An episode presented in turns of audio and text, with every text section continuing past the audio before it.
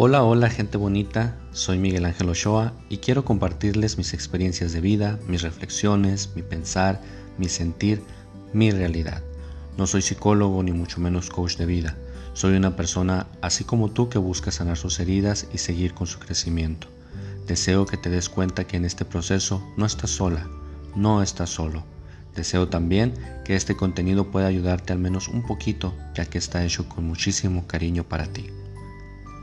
Comenzamos.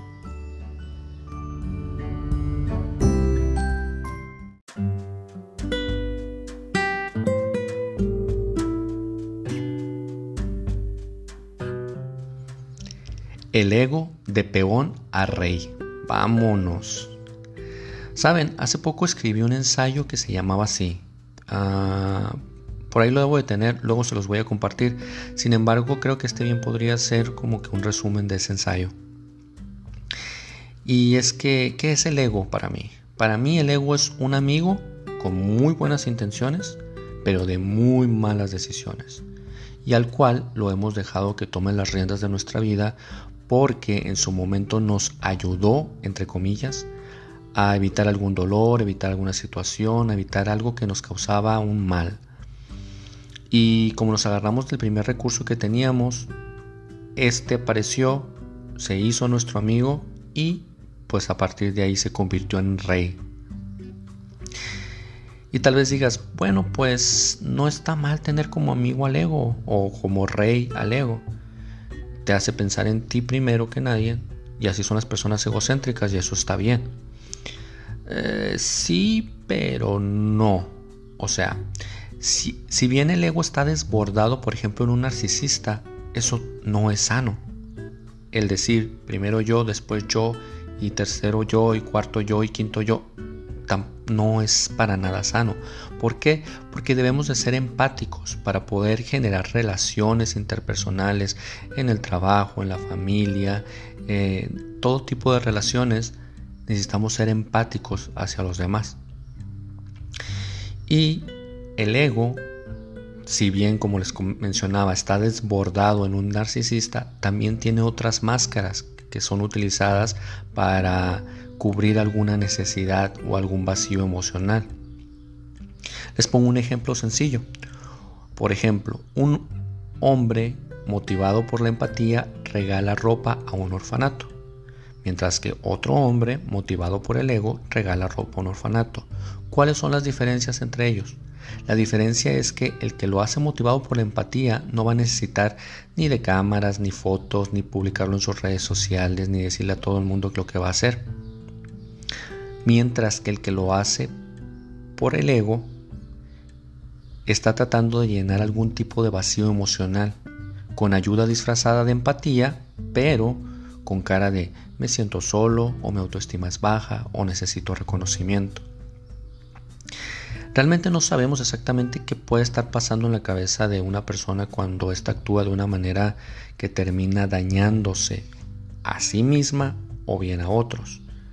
Como hemos dicho, pues como bien dice el dicho, perdón, cada cabeza es un mundo.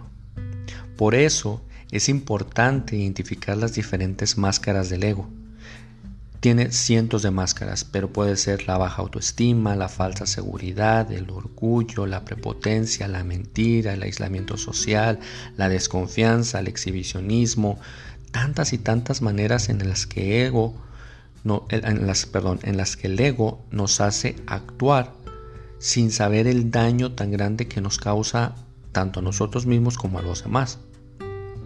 Y como les comentaba en el capítulo anterior, de eso se trata precisamente la terapia, de aprender a dominar nuestro ego, nuestros demonios, y hacerlo de nuevo un peón que obviamente usado sabiamente nos puede ayudar, y no en el rey en el que lo hemos convertido y que está guiando nuestras vidas.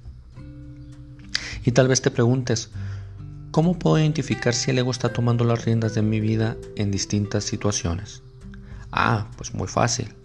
Lo que haces lo haces sin amor, es decir, lo haces desde el miedo, desde el rencor, desde la alevosía, desde la venganza, desde el orgullo, incluso hasta con odio. y no solo a los demás, sino a ti mismo. Cuando puedes controlar esas actitudes o bien puedas hacerlas basadas en el amor, es ahí donde el ego ha dejado de ser rey. Si tú puedes lograr que el ego pase de nuevo de rey a peón, podrás vivir una vida mucho más equilibrada en cuanto a tus emociones. Y esto es porque te vas a querer más y también vas a ser más empático con aquellos que te rodean porque comprenderás, y ojo, estoy diciendo comprenderás, no estoy hablando de justificar, las acciones porque sabes que es el ego de esas personas con alguna máscara que es, el, es la que está intentando herirte. Entonces dejarás de tomarte las cosas de manera tan personal y esto te va a ayudar a fluir mejor en tu vida. Recuerda algo muy importante. Ninguno de los malos sentimientos que pudieras llegar a sentir por alguien, ninguno de esos sentimientos los va a alcanzar. Eres tú el que los vive y eso se queda en ti. Si odias a una persona, esta persona no siente ese odio. Tal vez vea alguna mueca de tu parte o a lo mejor que mm, no la, no la tomas en cuenta, pero la única persona que siente el odio en sí, en su ser, eres tú.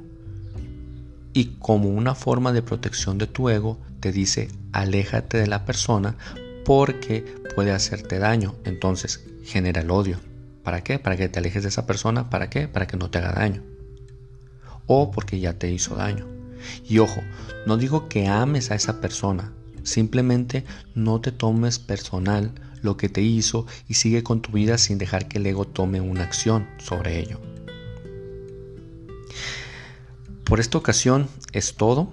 Espero hayan disfrutado de estos minutos de reflexión y hasta el próximo episodio podamos vernos, oírnos a través de realidades.